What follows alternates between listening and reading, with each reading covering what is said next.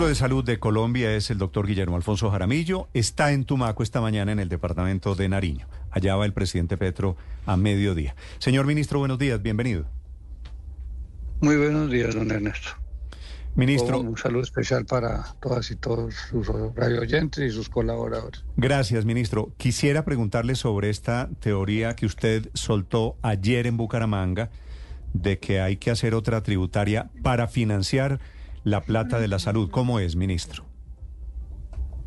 No, eh, eh, este gobierno ha sido el gobierno que, más ha incrementado eh, el presupuesto para salud. El año pasado terminamos en un aumento del 28% de presupuesto a la salud. Este año mm, estamos por el alrededor del 17% de aumento. Nunca había habido mayor aumento para, para la salud en, toda la historia reciente del país. Y, por supuesto ha habido siempre permanentemente un dilema si, si los recursos alcanzan, si es suficiente no la unidad de capitación, de, de pago por capitación, la, la, famosa UPC, que representa el 97% de todo lo que se le da a, la, a las EPS para que atiendan a todos los colombianos. A nosotros eh, el año pasado aumentamos la UPC en un 16.26% y la inflación terminó siendo de, de 9.2. Eh, los estudios de acuerdo, los estudios de acuerdo a todo lo que se hizo para mirar a ver cuál debería de ser el aumento este año, no nos dio sino el 6.7% y de todas maneras lo aumentamos hasta el 9.7% e hicimos unas inclusiones que son que valen más o menos 2 billones de pesos, de los cuales eh, los costos a nosotros no nos dan sino unos 600 o 700 mil mm. millones de pesos. O sea que hemos aumentado la UPC por lo menos en 4.5 puntos. Eso representa eh, casi 4 billones de pesos en términos reales más mm. para, la, para, la, para las EPS. Entonces, las EPS siguen eh, con el tema de que no les alcanza y que no les alcanza. Entonces, si definitivamente no alcanza, hacemos un, un, estudio muy riguroso. Para nosotros la, UPC es suficiente, pero ya el presupuesto no da más, a pesar de, de, que, de lo que ha hecho el gobierno, de los aumentos del 28% del año pasado el presupuesto de salud y este año el 17%. Lo único que queda es que nos pongamos todos de acuerdo, un compromiso nacional y entonces obtengamos más recursos, así como, como se hizo el, 2 por mil y pasó al 4 por mil para, salvarla, para salvar los bancos, o los impuestos a la guerra para la guerra. Pero, pero entonces, si no hay recursos suficientes y ya el gobierno no tiene más, pues no queda otra cosa más, sino que entre todos los colombianos entendamos que tenemos que sacar recursos de alguna manera. Y entonces la única posibilidad es una nueva reforma tributaria, porque la insistencia permanente de las EPS pues eh, eh, ya pues ni siquiera sale, se sale de la lógica, porque a nosotros no nos da, no nos da las cuentas que ellos tienen permanentemente. Mm. Ministro, si hipotéticamente eh, se aceptara la idea si hubiese un acuerdo en el Congreso para tramitar una reforma tributaria con una destinación específica, que yo no sé si se pueda legalmente. Sí, es con una destinación específica. Sí, por supuesto. Eso, está prohibido, el 2 por ¿no? 2 por mil fue para una destinación específica, ¿no es cierto? Fue para, para, para salvar los, los bancos, salvar inclusive a los particulares, a los privados, a, a los que más ganan últimamente. Usted le ve las utilidades que tienen. Mm. O sea, eh, y, y, y cuando han devuelto ese dinero para nosotros, lo, lo volvieran en menos intereses, lo devolviera en, en, en, créditos populares para salvaguardar del gota a gota a los colombianos, pero no. O sea, los bancos se, se salvaguardaron lo salvaron y, nunca nos retribuyeron absolutamente nada a los colombianos. Si hubiese eso, digamos, si legalmente no hubiese problema, que yo creo que sí lo hay, pero bueno, si se ponen de acuerdo el Congreso... No, no, habría ningún problema. pero, así pero le digo... Así como no hubo problema para la guerra. Mire usted que en Davos, hoy en Davos, en Davos es importante tener en cuenta algo ha pasado desapercibido. Los mismos empresarios, o sea, todo el mundo dijo que era importante que los empresarios de una determinada cantidad de recursos y, capital pudieran aportar por lo menos un 2% para poder salvaguardar la situación grave que se está presentando a nivel mundial en materia de cambio climático mm. e inclusive en la lucha contra la pobreza y contra la falta de educación y salud del pueblo. Entonces yo creo que eh, eh, lo están haciendo otros otros otros otros eh, de otros países cercanos. mire, que acaba Ecuador, no es, acaba Ecuador de poner que va a subir del 15 al 17% el IVA solamente para sostener la guerra que tiene ahora contra el narcotráfico. En Colombia, en Colombia, hasta donde yo recuerdo, ministro, las rentas de destinación específica están prohibidas, pero bueno, fuera de ese tema legal, que digamos eso es, eso es una anotación entre paréntesis. Si el Congreso se, se pusiera de acuerdo y se saca adelante una reforma tributaria solamente para financiar la salud, ministro, ¿usted, el gobierno, renunciaría a la idea de acabar la CPS?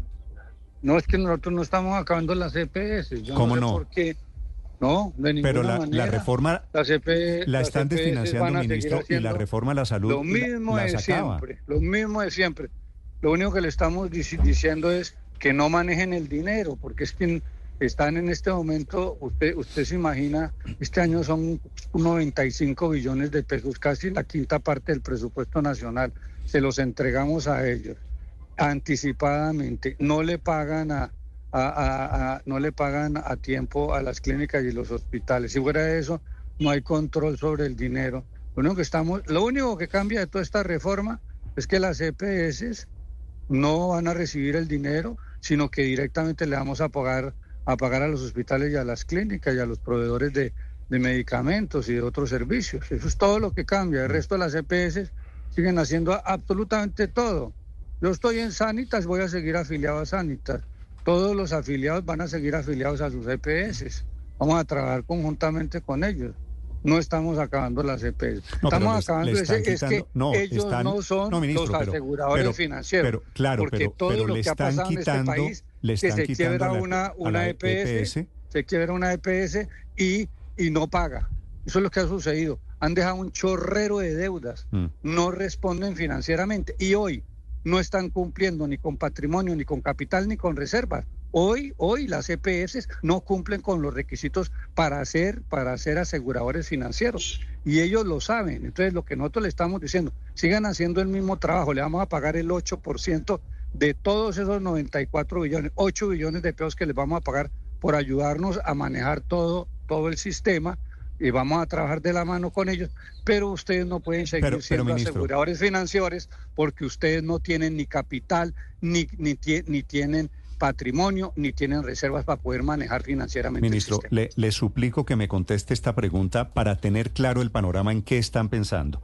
Si hubiese reforma tributaria para financiar el actual modelo de salud como está. No, no es para el actual modelo, o sí, bueno, si es que Mire, a nosotros. No, porque no puede ser reforma tributaria y fuera de eso cambiar el sistema de salud. Pero no, por, ah, porque no, no, es que eso no tiene nada que ver. O sea, lo que estoy diciendo yo y he dicho supremamente claro es que a nosotros la UPC, la unidad de, la unidad de pago por capitación, que es el 97% de todos los dineros que reciben las EPS para atender la salud, es suficiente. Ellos siguen insistiendo que no ellos siguen insistiendo que no. A nosotros con la con los con todas las medidas, los parámetros, las fórmulas de gobiernos anteriores, no utilizamos esas mismas fórmulas, a nosotros nos da de que es suficiente. Si mañana por alguna razón volvemos y nos sentamos, llegamos a un acuerdo que hay que gastar más, que hay que prestar más servicios, que hay que hacer una mejor, una mejor cantidad de servicios pues listo, habrá que habrá necesidad de tener más recursos porque este gobierno no puede hacer más esfuerzos. Pero usted 27% quiere, este año, usted... 27% el año pasado subió el, impuesto de salud, el presupuesto de salud, 17% este año. Nunca antes haya habido una situación como esta. Ya no hay más recursos. Ministro, usted todos esos recursos tienen que utilizarse adecuadamente. ¿Usted quiere reforma a la salud para tener más dinero pero también, no, no. Pero, no, no. Pero también quiere reforma yo tributaria. Lo que estoy diciendo, yo lo que estoy diciendo es que nosotros no necesitamos más y lo hemos demostrado claramente que, que con hay una situación supremamente importante y afortunada. El señor presidente con la reforma tributaria permitió que el sistema general de participación aumentara aumentara de una manera muy importante, a tal punto que ese, e, e, ese, ese porcentaje se duplicó. O sea que entre el año pasado y, dentro de dos años se, se triplica, pasa de, de 10 billones de pesos a 24 billones de pesos. Ese colchón es el que nos permite a nosotros asegurar que la reforma, que la reforma puede darse sin ningún inconveniente económico. Esa es la diferencia. Ahora, si mañana por el envejecimiento de, la población, una de las cosas que más hoy están diciendo eh, eh, eh, las EPS, si las personas que hoy no tienen servicio, porque hay cerca de 22 millones de personas que no tienen acceso al servicio, entonces comienzan verdaderamente a pedir y a exigir sus derechos. Puede eso en el futuro tener una situación compleja porque no alcancen los recursos. Entonces, había, habría necesidad de, entonces de obtener más recursos porque la población envejece, hay más crónicos, hay mayor atención y hoy la mayor cantidad de los campesinos y las gentes humildes que dicen los barrios pobres de Colombia y en las zonas de provincia de Colombia y especialmente en la periferia y en la zona rural, pues no tienen posibilidad de recibir esos servicios. Allá queremos llegar. Sí. Es decir, la situación obliga, pues entonces habría necesidad de pensar claramente en una reforma para la salud. Sí, usted, que yo le en vista, ayer hubo una, un, un, un, evento en Bucaramanga del que estamos hablando y creo que fue de las pocas o de las primeras veces que en las que usted se sienta con la gente de la CPS directamente a hablar a calzón quitado de la reforma. No, no, no, no, yo me he sentado. no, ministro, pues seamos las cantidades de veces. En esta ocasión no me senté con ellos, ellos lo único que hicieron fue ir y tomar y hablar.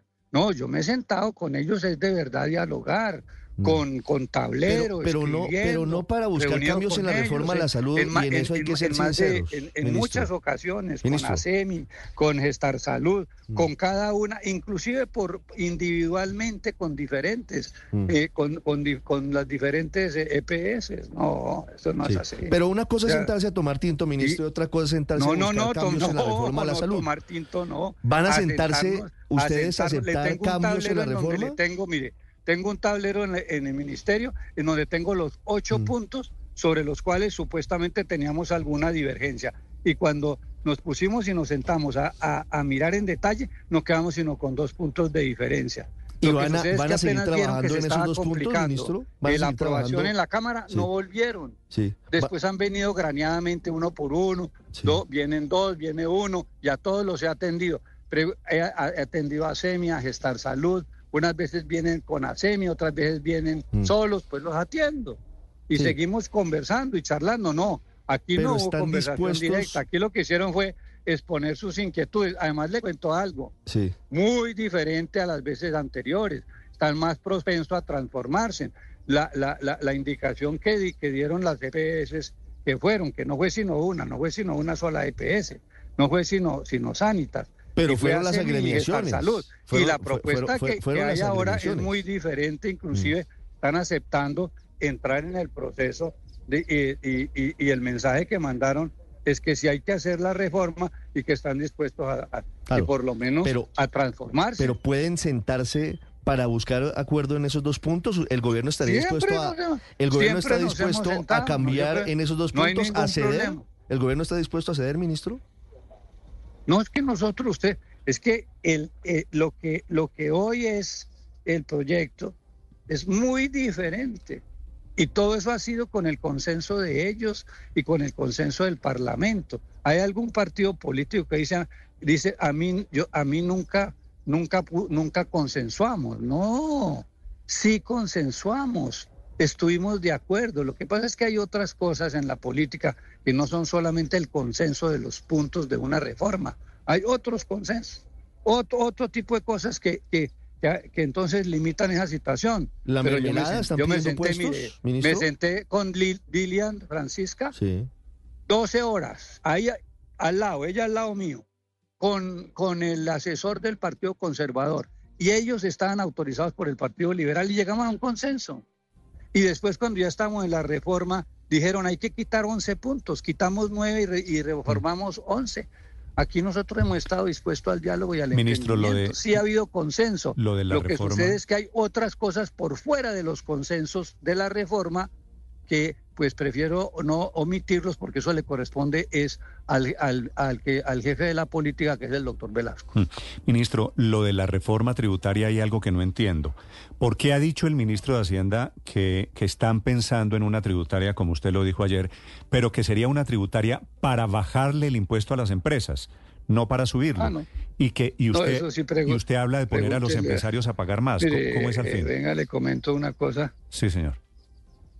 Eh, eh, cuando hicieron la reforma en el, en el 2014, 2013, y, entonces dijeron que, los que, ya los empresarios no pagarían eh, por cuando tuvieran más de dos más de más de dos empleos la caída del recaudo fue usted la puede ver fue vertical, una caída supremamente grande. ¿Con qué compenso en materia de salud? ¿Con qué compenso? Porque entonces ya no se, ya no se pagaba, ya no se pagaba eh, eh, ni pagaban los empresarios. Eso fue una caída terrible. ¿Con qué se compensó? Con presupuesto nacional. Entonces, eh, ahí ha habido un desfase.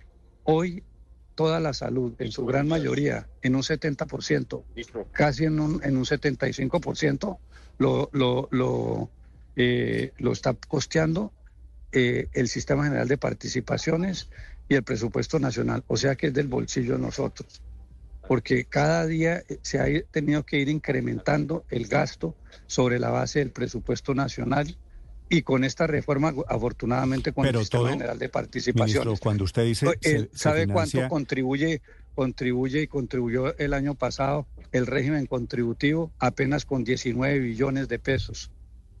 19 mm. billones de 80 y, de 83.8 que se gastó en salud. Mm. O sea, cada día hay un esfuerzo mayor del, del gobierno nacional, o sea, del presupuesto nacional. Cuando usted dice se financia con el presupuesto y con plata de participación, es lo mismo.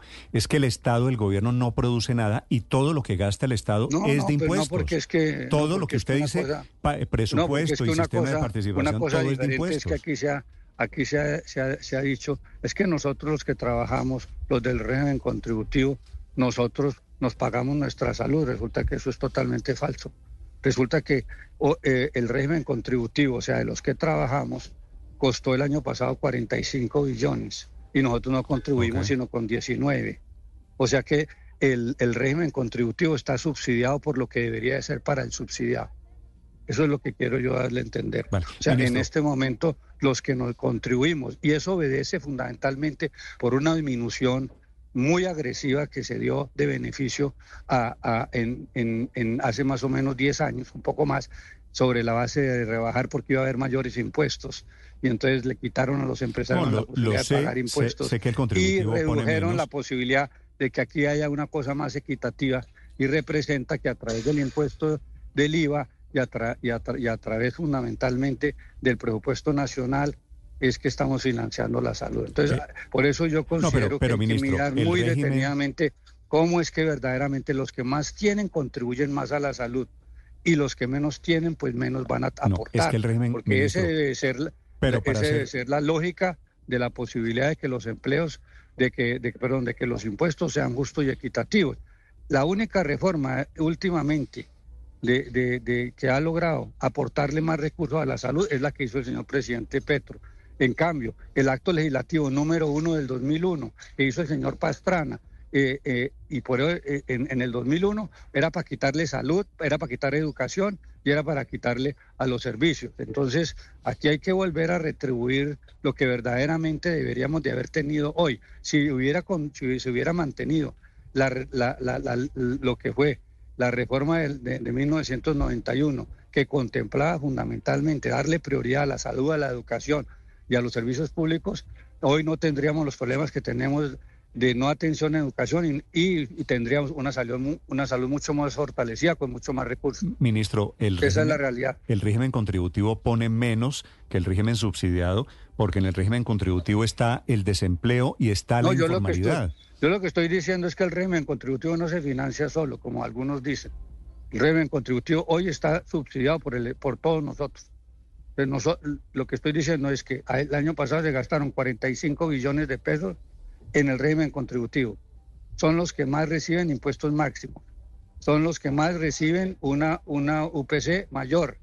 Pero resulta de esos 45 billones, nosotros no contribuimos sino con 19 billones. Mm. El resto sale del presupuesto nacional, sale de los impuestos que todos los colombianos pagamos. En, este momento. Entonces no podemos tener, si estamos subsidiando al contributivo, no podemos tener, por ejemplo, un régimen contributivo que tiene casi 2 billones de pesos de UPC, mientras que no tenemos sino 1.300.000 para el régimen subsidiado. por eso en la reforma lo que queremos es que se acabe esa, esa situación que me parece totalmente ilógica, de que tengamos ciudadanos de primera y ciudadanos de segunda. ¿No es cierto? Señor ministro, eh, el, bien, me están llamando aquí que hay una reunión de, ministro, de, ministros y me toca que, le hago, me toca que retirar. Déjeme, el, último minuto, ministro, por favor. Eh, a estas alturas, como estamos hablando de plata, el acto de ayer, ministro, fue el relanzamiento de la reforma a la salud. Este año volvieron las discusiones de la reforma a la salud. Usted sabe. Es una audiencia para continuar el proceso. ¿Usted sabe cuánta plata, cuánta plata nos va a costar la reforma a la salud? ¿Ya sabe la cifra? Entre en la comisión primera, la comisión séptima del Senado. Ministro, le pregunto, antes de que se me vaya, ¿ya sabe cuánto vale la reforma a la salud? ¿Cuál es el presupuesto que se necesita? Sí, eso lo presentó, eso lo presentó el, lo presentó el, el ministro de Hacienda.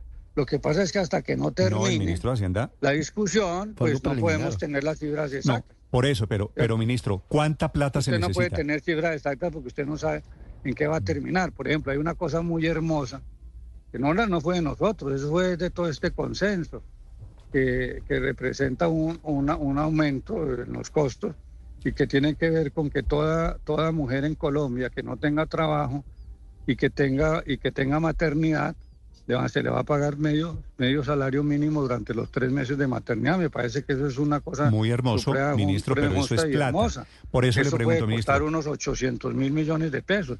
Quién sabe que no sabemos en el transcurso de esto, de estas discusiones, qué otras cosas más eh, puedan ser presentadas por el Parlamento porque ahora entramos yo, en yo sé que esto puede cambiar, los senadores pueden tener algunas, algunas ideas que, puedan ser importantes para ponerle y que puedan tener algún tipo de costo. Entonces, pues no está en definitivo, por eso no puede presentarse ni decir esto vale tanto o no vale tanto. Se ha especulado que los CAP, que no es que los CAP no se van a construir en un día, los CAP se construyen en, se construyen en, en 10 años y la gran mayoría de los CAP son puestos, son hospitales pequeños en, en, en los mil 22 municipios de quinta y sexta categoría que hay en, que hay en Colombia y cada, casi todos tienen un, un, hospital que es un CAP. Entonces, lo que necesitamos es o mejorarlos decir, o, poderlos construir nuevos, en fin un trabajo para realizarse en los próximos 10 años. Tal y como está diseñado el proyecto de reforma a la salud, me, no, da, sabe... me da pena, pero es que ya, ya, ya, me, ya me, toca que retirarme. Vale. De todas maneras. Muchas gracias a lo. Dejo ir, señor ministro. Gracias. Muy agradecido. Gracias.